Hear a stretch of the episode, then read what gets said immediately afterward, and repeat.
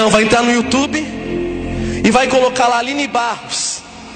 E vai ver Aline Barros dizendo que ela não suporta que as músicas dela sejam cantado por um pedaço de bolachinha, que é a tua Eucaristia, Jesus Eucarístico.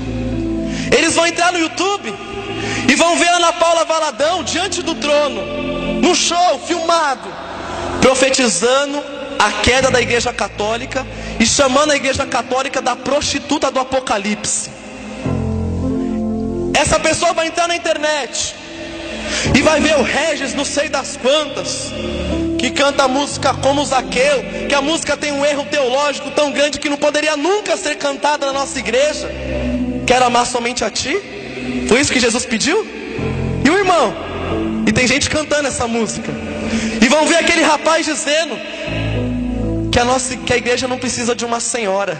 A igreja precisa só de um Senhor. Eu vou dizer uma coisa. Sabe quem está formando os protestantes de amanhã? Somos nós mesmos, que dentro dos nossos encontros nós estamos colocando só coisa protestante. É por isso que não tem mais amor à Virgem Maria, é por isso que não tem mais amor à Eucaristia, é por isso que não valorizam mais as coisas de Deus, as coisas dessa igreja, por isso que não amam mais o Papa, não amam mais os sacramentos. Nós temos cada dia mais nos desmoronando, indo para distante da graça de Deus. Você vai ver São Caetano dizendo que a graça de Deus, quando nós pedimos ao Senhor, ela vem, mas vem por meio de Maria. São Caetano dizia isso. Nós precisamos hoje voltar o nosso coração a ela. Precisamos querer aprender com Maria. Precisamos tirar. Eu vou dizer uma coisa aqui para fechar e colocar um ponto final. As pessoas falam: "Ah, Heberto, mas nós cantamos essa música porque é o mesmo Deus". Coloca Jesus Eucarístico aqui. Entra com um protestante ali e aponta para Jesus Eucarístico e fala para eles assim: Olha meu Deus ali. O que você acha que eles vão falar?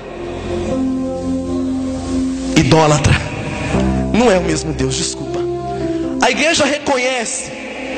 A verdade que está na igreja deles pertence à igreja católica. Eu não vou dizer que lá não tem pessoas boas, tem muito pessoas boas lá. Eu conheço muitas que são de Deus. Mas a verdade está dentro dessa igreja. Santo Irineu, no século I, ele vai dizer uma coisa: que existe uma verdade. Dentro desta verdade eu não posso tirar e não posso colocar nada. Só existe uma verdade. E é dentro desta verdade que eu quero dar um passo com você aqui. Porque os protestantes para os protestantes, e aqui nós temos esta liberdade, o nosso país tem essa liberdade religiosa, a qual aqui no nosso país do nosso lado tem os macumbeiros, os espíritas, os muçulmanos, e nós temos que nos respeitar. Somos chamados a isso. Temos os protestantes, e quantas vezes você já não ouviu as pessoas falando mal de Maria? Quantas vezes você já não escutou idólatra, adorador de imagem, Maria não é deusa? Então vamos para a verdade. Eu ainda não entendi porque os protestantes falam que tudo está na Bíblia.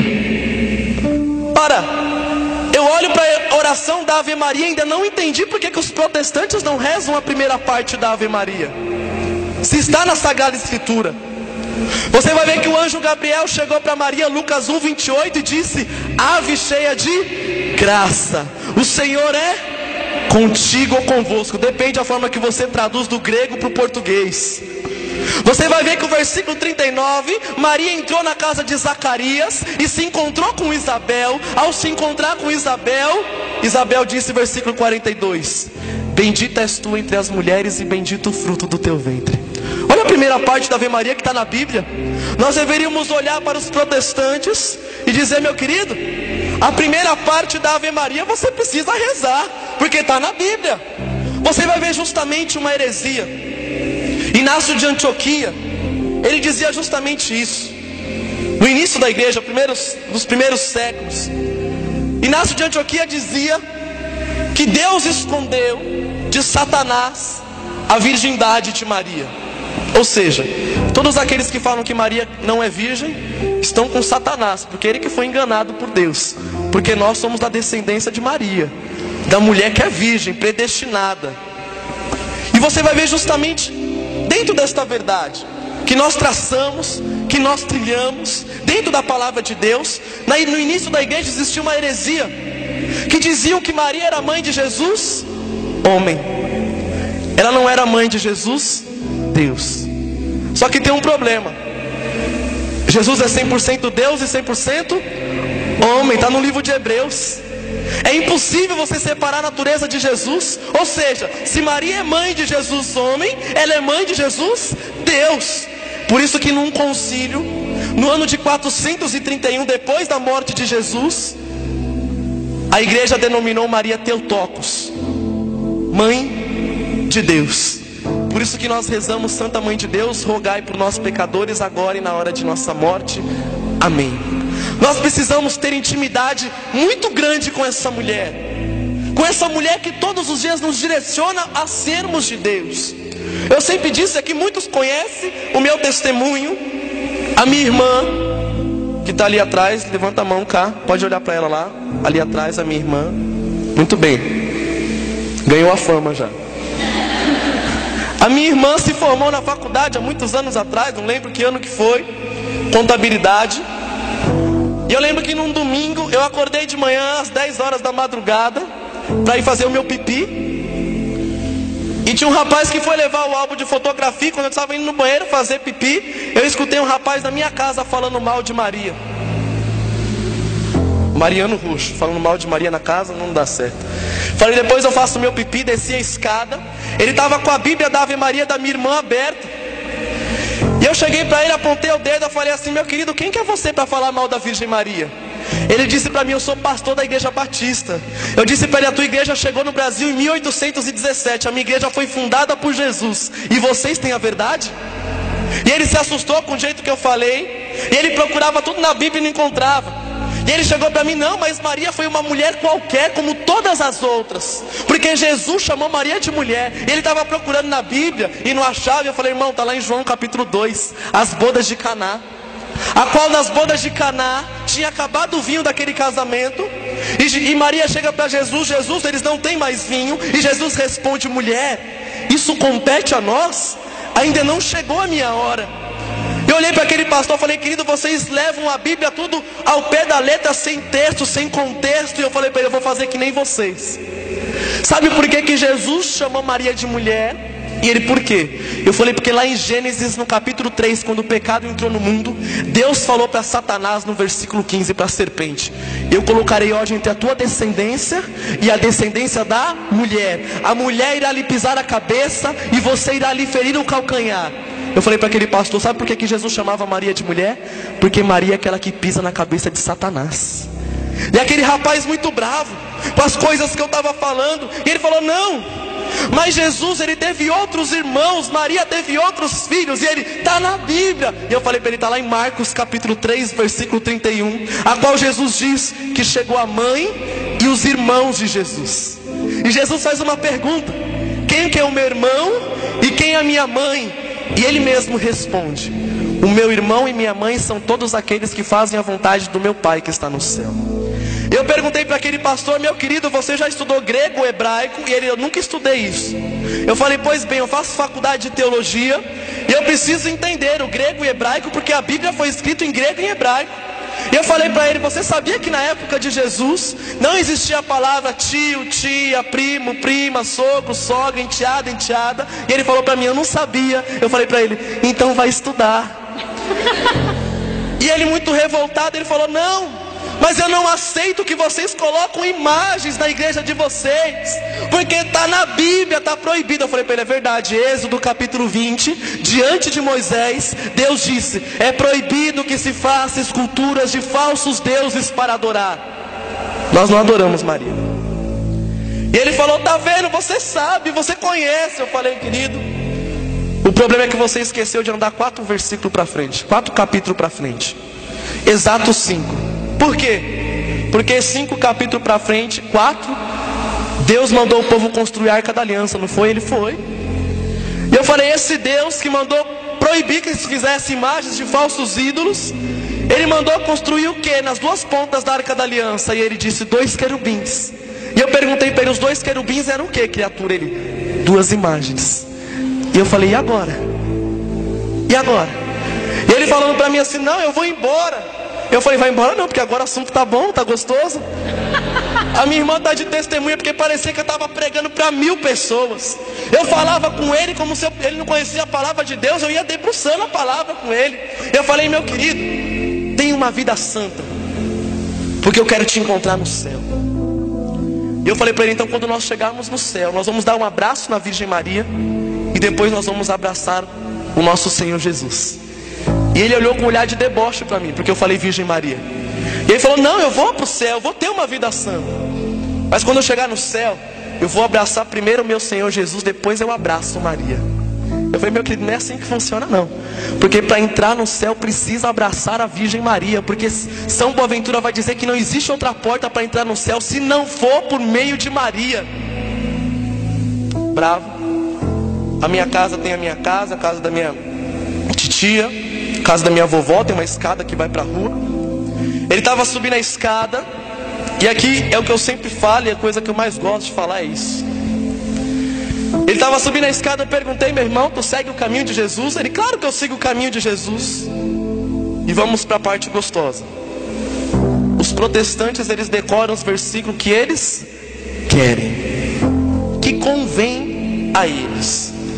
A palavra de Deus vai dizer: se a minha mão direita me leva ao pecado, eu preciso arrancar minha mão direita, porque é melhor chegar no céu sem a minha mão direita do que eu queimar o meu corpo inteiro no fogo do inferno. Não está lá?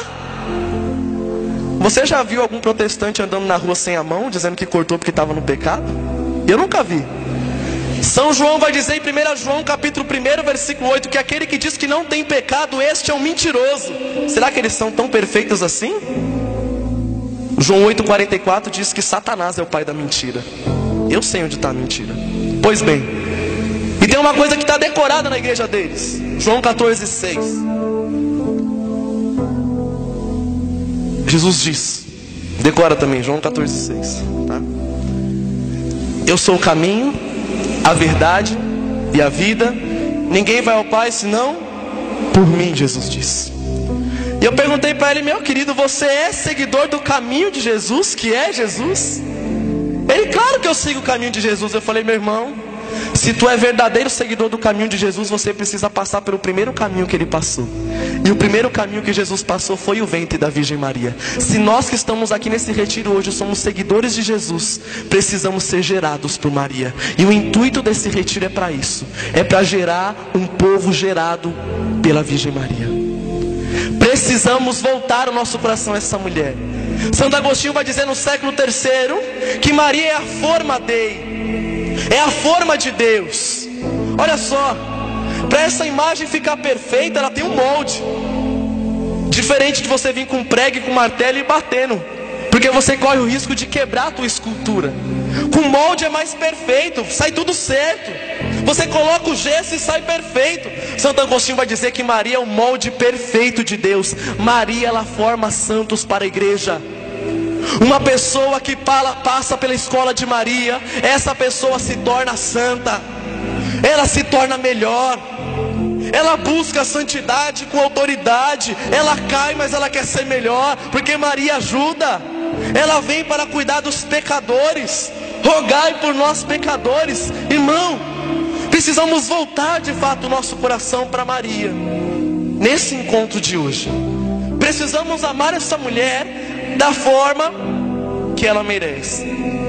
E para isso, o intuito desse encontro, a qual o Senhor colocou no coração do Padre César o nome Totus Tus, todo teu, Maria. E você vai ver justamente isso. As pessoas sempre me perguntam, Heberto, por que, que você fala tanto assim de Maria? Que, que você enche a tua boca para falar de Maria? Eu prego todos os dias, mas quer me deixar feliz é poder falar de Maria. É minha vida. E graças a Deus, tendo para muitos lugares para poder anunciar esta devoção. Há quatro anos atrás, há cinco anos, para quem não sabe da minha história, há uns anos atrás, eu larguei emprego, faculdade, os meus sonhos para anunciar Jesus a todos os corações. Hoje eu vivo da providência, eu vivo somente para anunciar Jesus. Não tenho vergonha de dizer que tudo está aqui é ganhado dos outros. Então, sou pobre, mas sou feliz. Porque eu tenho Jesus. Jesus é nosso tudo. E Maria. Há quatro anos atrás eu encontrei estava no grupo de oração que eu coordenava, dentro de um seminário de vida que estava maravilhoso. E desde aquele, naquele dia, numa quarta-feira, eu cheguei em casa e estava mamãe e papai bêbados, brigando. Eu separei os dois. Eu cresci muito distante de Deus, não tive um relacionamento bom com meu pai.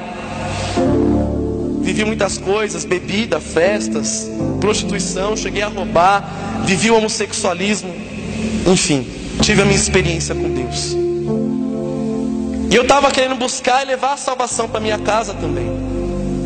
E naquele dia separei a briga dos dois. Minha mãe errada, eu falei: "Mamãe, você está errada". Minha mamãe olhou no meu olho e falou: "Obrigado, meu filho". Porque hoje você acabou com a minha vida e eu estou indo embora de casa. E naquele dia minha mãe pegou as coisas dela e até hoje não voltou para casa. A dor do meu coração foi que naquela noite a gente só dá valor quando a gente perde.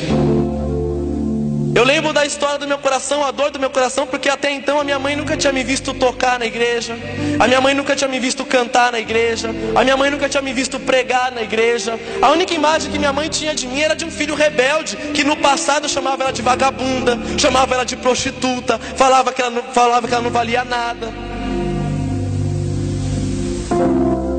Eu entrei no meu quarto e escutei 11 pregações seguidas. E uma delas, o padre José Augusto, ele disse aquilo que está lá em João capítulo 14, versículo 18: Eu nunca vos deixarei órfão. E naquela noite Maria me abraçou, como filha, há quatro anos atrás. Por conta da minha missão, minha mãe saiu de casa, foi para casa da minha avó, minha mãe Ficou em casa no qual eu não sabia nem onde ela morava. Minha irmã tinha mais contato com a minha mãe, mas eu não tinha. Tinha vezes que eu não tinha notícia da minha mãe, não sabia se minha mãe estava viva, se minha mãe estava morta. Eu sei a dor que eu tenho passado, pregar todo final de semana, encontro de casais, retiros para a juventude, ver os jovens voltando para casa, podendo abraçar suas mães, e eu não posso mais abraçar a minha. Como eu queria hoje chegar em casa e abraçar a mamãe, não posso mas Deus sabe de todas as coisas.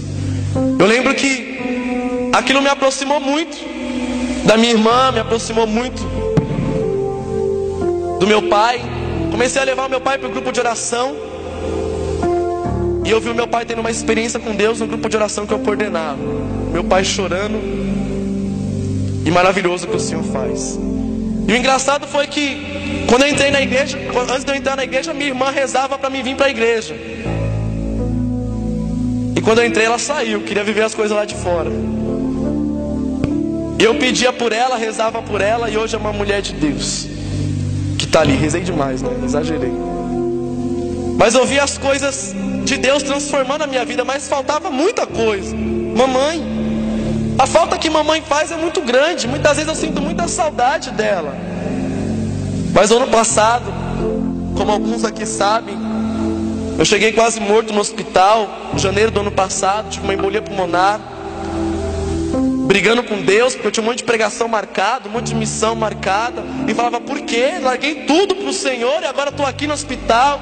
E o Senhor falava, eu sei o que estou fazendo. E Maria confortando meu coração. E eu todos os dias eu sempre pedi a Maria para trazer minha mamãe. E quando eu fiquei doente, eu tive a graça de ter quase todos os dias a visita de mamãe. Minha mamãe foi ficava sentadinha acordada, porque eu não podia deitar. E minha mãe ficava acordada a noite inteira para que eu pudesse dormir, sentado, por causa das dores. Eu lembro que a minha vontade era nem de ficar melhor, porque eu podia ter mamãe. E aquilo me aproximou muito de minha mãe. Eu rezava todo dia para Maria, traz minha mãe, traz minha mãe, traz minha mãe, no carnaval do ano passado, num domingo. Eu fui fazer Fiz muitas pregações naquele carnaval. No domingo eu estava pregando para a juventude, estava almoçando no retiro. E minha irmã tinha viajado, meu pai tinha viajado. E no almoço eu recebi a ligação de mamãe. E minha mamãe perguntou: Filho, está sozinho em casa? Eu falei: Tô. Ela falou: Posso ir dormir com você? Eu falei: Pode. Claro que pode. Que pergunta. E eu falei para ela: Eu tenho mais uma pregação para fazer, mas depois eu vou para casa. Eu fui fazer uma pregação para pais, um retiro de pais, falar do filho pródigo. Eu lembro que aqueles pais choravam muito. Eu não via a hora de ver minha mãe em casa. Eu queria encontrar minha mãe. Eu nunca esqueço que uma senhora veio, me abraçou e falou: Eu queria que você fosse o meu filho. Eu falei: Pode me soltar, porque eu já tenho mãe em casa. Ela está me esperando. A vontade mesmo de querer ser de Deus, de querer buscar a minha mamãe também nos meus braços. Eu cheguei em casa, contei o que tinha acontecido naquele dia para a mamãe, minha mamãe começou a chorar. A dor do meu coração foi porque eu sempre achei que eu decepcionei a minha mãe e o meu pai. Porque o meu pai e minha mãe sempre sonharam para mim que eu tivesse um bom emprego, que eu tivesse dinheiro, que eu tivesse a minha casa. Eu não tenho nada. Eu sempre tive isso no coração. A minha mãe nunca tem, entendeu por que, que eu vou para a igreja. Eu lembro que a minha mãe reclamava que eu chegava bêbado quase todos os dias. Aí eu entrei para a igreja, ela começou a reclamar que só vivia na igreja, eu não entendia. Mas eu lembro que minha mãe, no carnaval do ano passado, ela olhou no meu olho chorando e falou assim: quando ela saiu de casa, ela falou que eu tinha acabado com a vida dela. No carnaval do ano passado, minha mãe olhou no meu olho e falou assim: meu filho, você é a maior bênção que Deus poderia me dar. A minha mãe olhou no meu olho, algo que ela nunca tinha dito. Ela falou: Meu filho, nunca desista dessa vida que você está levando hoje, você é meu orgulho. Para mim foi uma bênção da minha mãe. A minha mãe naquele dia ela falou para mim que quando eu tinha dois anos de idade, um rapaz parou ela na rua e falou assim: Olha, mãe, você pode levar o teu filho para onde você quiser, mas o teu filho ele vai ser de Deus. Eu falei para minha mãe: Mãe, você esperou a minha vida inteira para falar isso agora? Olha o tanto de coisa errada que eu fiz, mãe. E tem coisa que só mãe faz. Eu nunca esqueço o último dia que eu cheguei bêbado em casa, que eu vomitei a casa inteira. Eu acordei deitado no colo da minha mãe, no sofá, minha mãe fazendo um carinho na minha cabeça e o chão todo sujo, porque ela tinha limpado. Tem coisa que só mãe faz. E minha mãe me deu aquela bênção. Só que tem um problema. Eu quero minha mãe com Deus. Preciso da minha mãe com Deus. E ano passado eu tenho uma pregação na internet, os verdadeiros devotos da Virgem Maria. Uma pregação que tem para o Brasil inteiro, fora do Brasil. Grandes testemunhos dessa pregação. E a minha mãe me ligou o ano passado chorando, porque ela tinha escutado a pregação. E minha mãe falou para mim assim: Filho, quando mãe, a mamãe era pequena, ela foi consagrada a Nossa Senhora de Fátima. Veio um alívio no meu coração. Sabe por que um demônio falou para São Domingos de Gusmão? Que nenhuma alma consagrada a Maria está no inferno, porque ela traz todos de volta. E eu falei para minha mãe: Mãe, então Maria vai trazer a senhora de volta, eu tenho certeza disso, em nome de Jesus.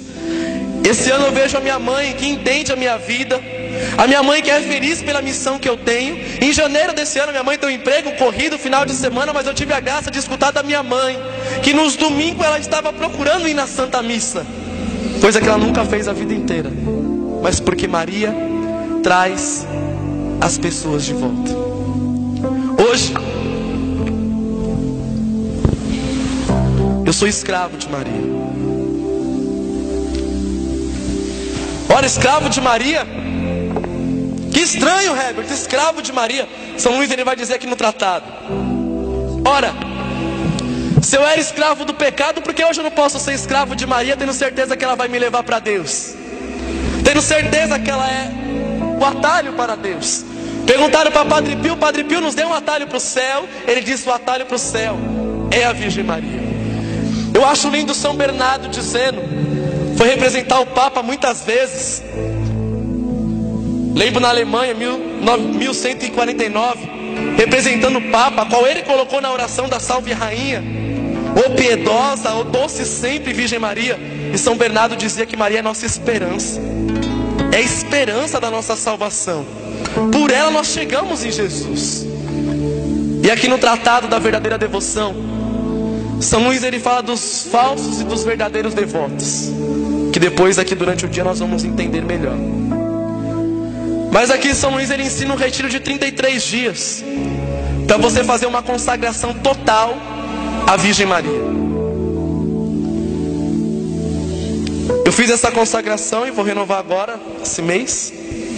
Renovo hoje, aqui nesse encontro, nesse retiro.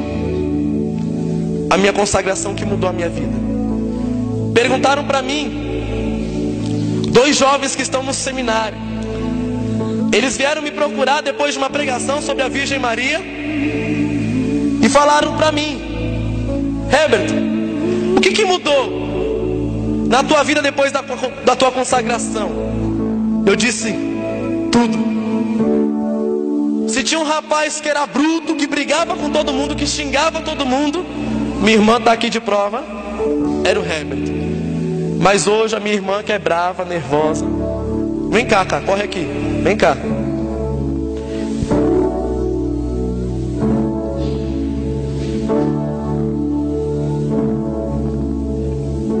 Esperou tanto tempo para isso. Sabe o que eu acho belo? É como as coisas mudam.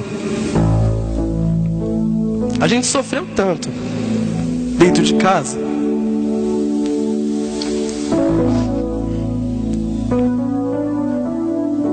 Mas eu lembro quanto nós lutamos para ser melhor e quanto hoje nós estamos com Deus. Ela é bravinha, essa menina aqui. Aí hoje ela briga comigo e eu fico quieto.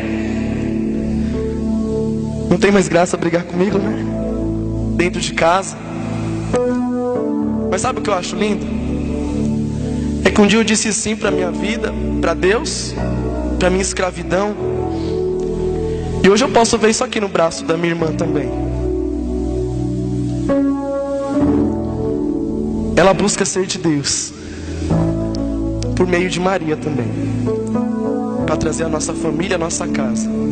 É intercessora, faz parte de uma equipe missionária, Madeiro da Cruz, dos irmãos que estão aí. O fundador é o Guilherme, grande amigo meu, um menino que eu amo de coração, que está aqui na intercessão. Mas nós temos lutado